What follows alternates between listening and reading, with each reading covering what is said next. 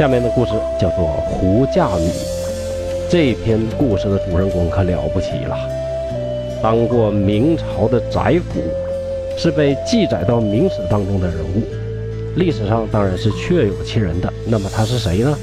他是济南府历城县的这个殷世瞻殷公。年轻的时候，这个殷公啊，家境是比较贫寒的，但是呢，殷公这个人性情豪爽，处事也非常有胆略。历城县有一个世代官宦的大户人家，这家啊本来占地呢有几十亩，这按今天这个算法算呢，得有那么一两万平方米的这个地方吧，那是相当的大呀。那亭台楼阁一趟又一趟，一眼看不到头啊。可惜了呢，这么大好的这个宅院呢，老闹鬼，老出各种灵异事件，各种稀奇古怪的事儿。比如说呢，这个碗呐。碟子啊，无故的自己就挪个地方啊。比如说呀，完夜晚呢，就听到什么各种有人说话呀，有人哭啊，有人打，有人闹啊，哎，各种灵异现象。久而久之啊，这家人呢也没办法，就把这个大宅院给废弃掉了。从此呢，也就没人居住了。有一天，少年时候的殷公啊，和朋友们一起喝酒聊天聊着聊着呢，就聊到了这个大宅子。有人就说：“你说我吧，就服那胆儿大的那个啊！你谁要敢上咱县那个大荒宅子里边住一宿，啥事没有，那我就真服他了。”大伙呢就都跟他起哄，说：“谁要是敢去的话，咱震他。”大伙呢凑钱请他吃饭。殷公一听，哎呀，这事我行啊！一跃而起说：“这有何难？我去，我去。”说完，抱起一副席子啊，转身就奔这个荒宅去了。哥几个一起把殷公啊送到了院门口，大伙就跟他开玩笑说：“兄弟啊，咱们呢在门口等你，你要不行赶紧喊，咱哥几个就杀进去救你。”殷公大笑说：“那要有鬼怪的话，那太好了，我一定捉几只给大家看看。”省得你们不信这个邪。说完，头也不回的进到大宅院里边去了。进里边一看，这宅子也确实荒废的时间太久了，杂草遮路，园子里边的这个蒿草呢是密密麻麻呀。当时啊，赶上上弦月，也就初七啊、初八那样吧，月亮是半明半暗。阴公影影绰绰的呢，勉强的看到门和墙在哪儿，一边摸索一边努力的看，跨过了好几层的院落，终于到了后楼。哎，一看后楼前的月台不错呀，又大又宽敞，也不知道是用什么石材雕砌而成的，光洁可爱。得了，别进屋了，就搁这地儿吧。殷公把席子往地上一扔，坐在了地上。往西边一看，眼看月亮就要落山了。那这是几点呢？给大家普及一个常识啊，初一新月的时候呢，月亮是早上升起，晚上落。这大概齐呢跟太阳的这个节奏是一样的，早晨升起来，晚上落。所以在初一的时候，基本上我们是看不到晚上月亮的。而到了十五满月的时候呢？月亮是晚上升起，早上落下，它正好跟太阳是反的。太阳落山，月亮升起来，然后太阳升起来呢，月亮落下去。到了上弦月啊，上弦月就是这一个月的这个上半部分啊，这个上旬的那个时候，上弦月是什么呢？是中午升，半夜落，而下弦月呢，就是这个这个月后半月的时候呢，它是半夜升起来，中午落下去的。这个时候初七初八，那就是说呢，就赶着上弦月的这个时候，呃，月亮即将落下去，大概呢半夜十二点左右吧。应公呢一看，哎，他这个月亮呢马上就要落山了。月亮落山之后，只见是满天的星斗。应公啊，就坐在那个席子上啊，等了好久。哎，也没什么灵异的事件嘛，心里呢也是一块石头落了地，心想：我就说嘛，这世界上哪有什么鬼怪的？这些人呢实在是可笑之极呀。于是搬过一块石头，枕在脑袋底下，就开始数天上的星星。数着数着，困意袭来，殷空就觉着自己眼皮呢是越来越沉，马上呢就要昏昏睡去。正在半醒半梦之间，忽然听见呢月台下面有上台阶的脚步声，他便假装睡着了，微微眯着眼睛看。原来呢，是一个穿着青衣的女仆，挑着莲花灯，见到阴公是吓了一大跳啊，叮叮咚咚是倒退好几步，差点从月台上滚下去，对后面的人说：“老爷，老爷，有生人呢。”下面人问：“谁呀？”女仆回答说：“啊，我不认识。”一会儿呢，一个老翁走上月台。仔细端详端详这个装睡的阴公，说：“哎呀，不得了啊！这可是贵人呐！这位啊，姓殷，将来他会官至尚书啊。幸好这个殷公为人呢是豪爽倜傥，咱呢办咱的事儿，没事儿没事儿啊。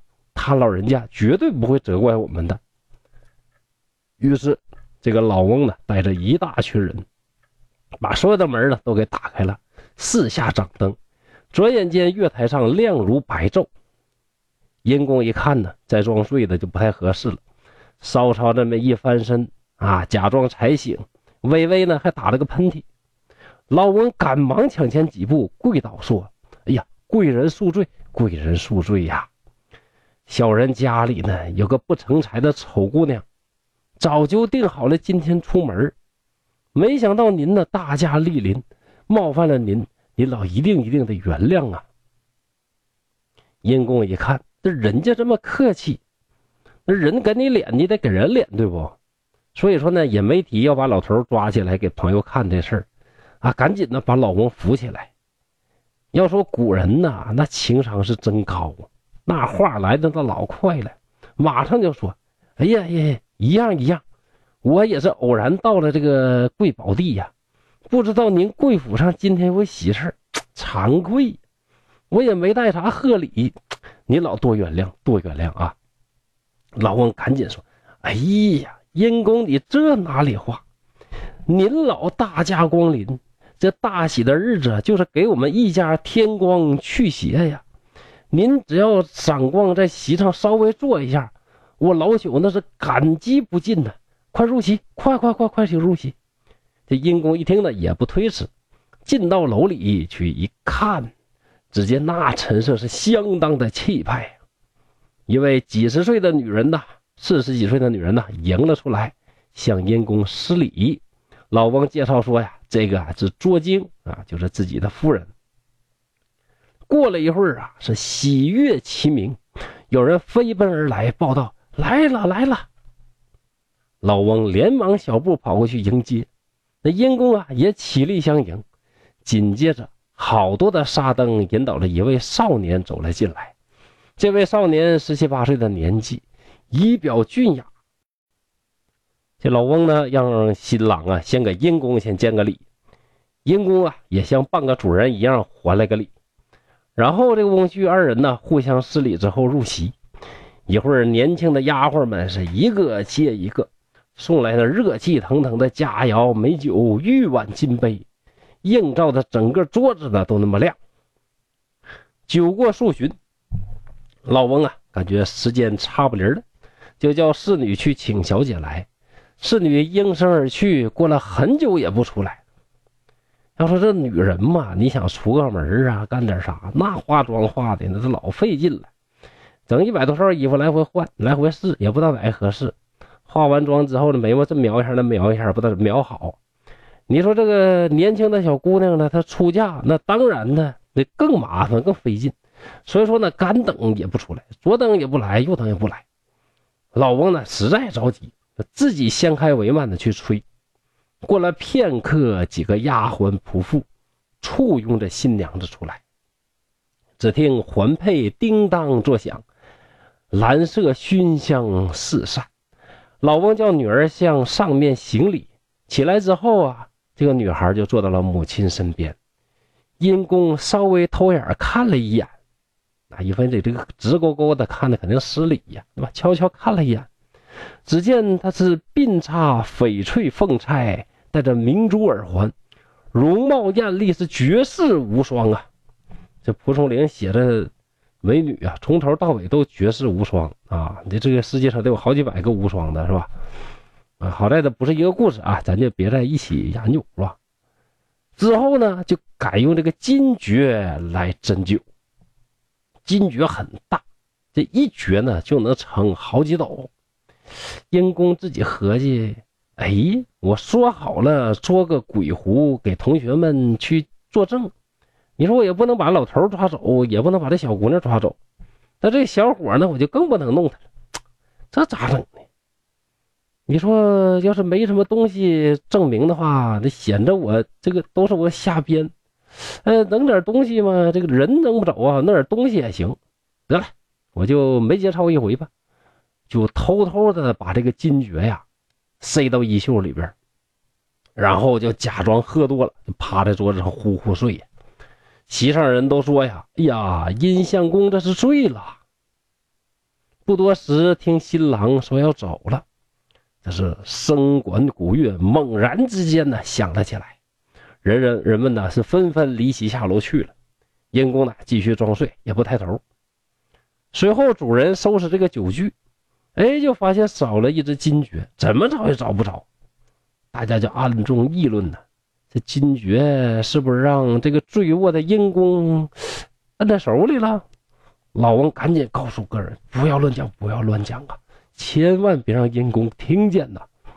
这贵人要是得罪了，那我们是一家啊都要遭祸的。过了好了一阵儿啊，内外都没了动静。阴公一看，醒了，可以起来了。只见四围啊是暗淡无光，只剩下这个脂粉的芳香和浓郁的酒气充满了整个屋内。慢慢的，东方发了白，阴公便慢慢的下了楼。伸手摸了摸袖里，哎，金爵呢还在。到了大门口啊，学生同学们呢早就在那等着了，都怀疑说呀：“你小子是不是这个夜里跑出来了，然后早晨又重进去的？”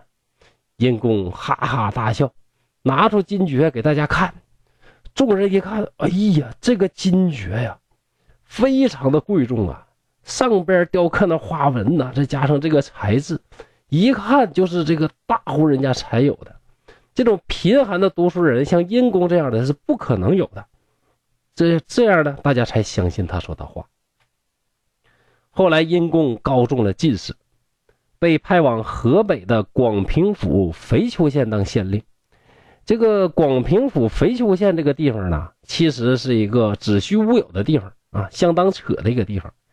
实际上，这个殷世瞻殷公啊，这一辈子从来都是在在京为官的啊，从来没有到地方上做什么县令，所以这段呢，明显是蒲松龄啊故意的安排的一个子虚乌有的这个情节。但是呢，故事呢还要继续讲。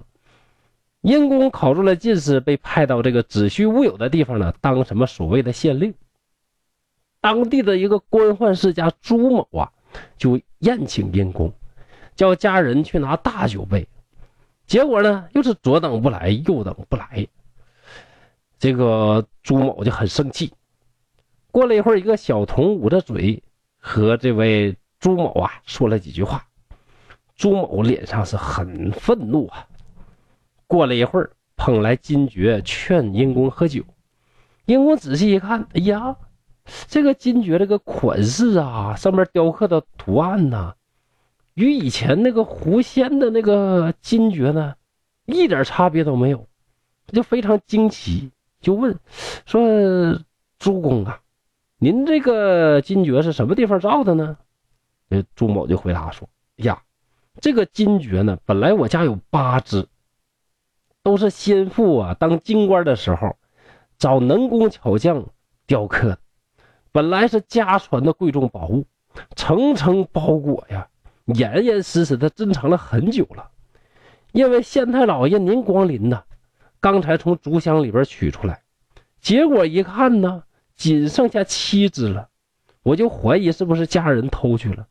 但是包裹上十几年来的尘土还积在上面，原封没动，实在这是没法解释啊。阴公就笑着说：“哈，我知道了，你那只金爵啊是羽化飞升了，成仙了。这个金爵，这话啥意思呢？其实里边有个典故啊。唐朝有个大书法家叫柳公权。”一天天的就醉心于书法文章，家里边事啥也不管。他这管家一看，咱这老板子一天啥也不管，那不偷的对不起他家的，于是就各种偷啊。有一天，我们这位柳柳公啊，就发现那个饮酒杯少了不少，但是装酒器的竹筐呢毫发无损，就问这个管家。哎，管家说：“哎呦，这个我也不知道去哪儿了。”柳公呢心里啥都明白，叹息了一声说：“哎。”想必我的银杯啊是羽化成仙了，从此就不再提银杯这事儿了。你说这老板多好，谁不愿意给这老板打工呢？对不对？殷公在这儿呢，提起这个典故，说这个金爵羽化升仙了，其实啊就是暗指说你的金爵啊肯定是被人偷走喽。然后殷公接着说，四川的珍宝啊是不能丢失的，好在呢我也有一只。和您这个金爵长得那是特别的像，回头我赠送给您啊。散了席，殷公回到官署，把金爵找出来，差人送到朱家。